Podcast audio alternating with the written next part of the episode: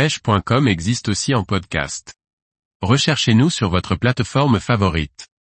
La pêche du calamar en tataki, une technique redoutable en hiver. Par Antonin Perrotte Duclos.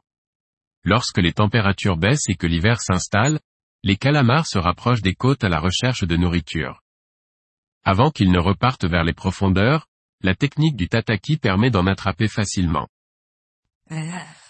Tout droit venu du Japon, cette pêche des céphalopodes, principalement du calamar, se pratique depuis une embarcation. On la pratique en dérive, armée de montages à plusieurs empiles sur lesquels on accroche deux, trois voire quatre turlutes. Il est possible d'adapter la longueur des montages, le modèle et la taille des turlutes pour augmenter nos chances de trouver ce qui fonctionne le mieux. L'animation est simple, après avoir pris contact avec le fond, il suffit de donner un grand nombre de petits coups de sion pour faire monter et descendre les turlutes frénétiquement.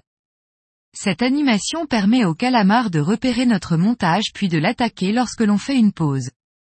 Bien évidemment, les calamars ne sont pas toujours collés au fond, il faut donc varier les profondeurs auxquelles on effectue notre animation.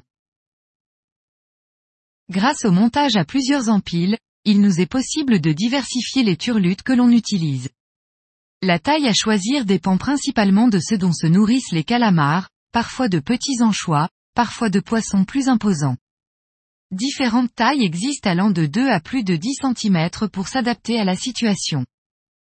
Le coloris est également important, il peut être naturel ou flashy, phosphorescent ou non. Les coloris naturels fonctionnent très bien en journée et en faible profondeur tandis que les coloris orange et rose sont incontournables la nuit. Certaines des turlutes les plus efficaces possèdent des billes, tout comme possèdent les leurs dures, qui réagissent facilement lors de l'animation et attirent les calamars de loin.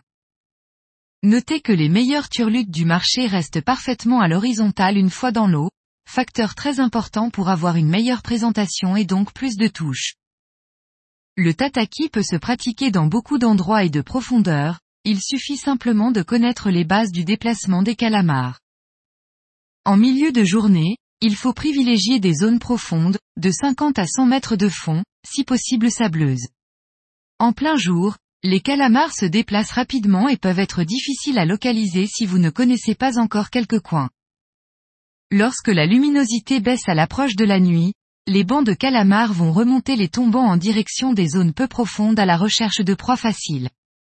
C'est une très bonne période pour les trouver lors de leur passage entre 50 et 30 mètres de profondeur. Cette période ne dure en revanche que peu de temps puisque, la nuit, les bancs se regroupent généralement de 0 à 25 mètres et y restent parfois toute la nuit, avant de repartir au petit matin.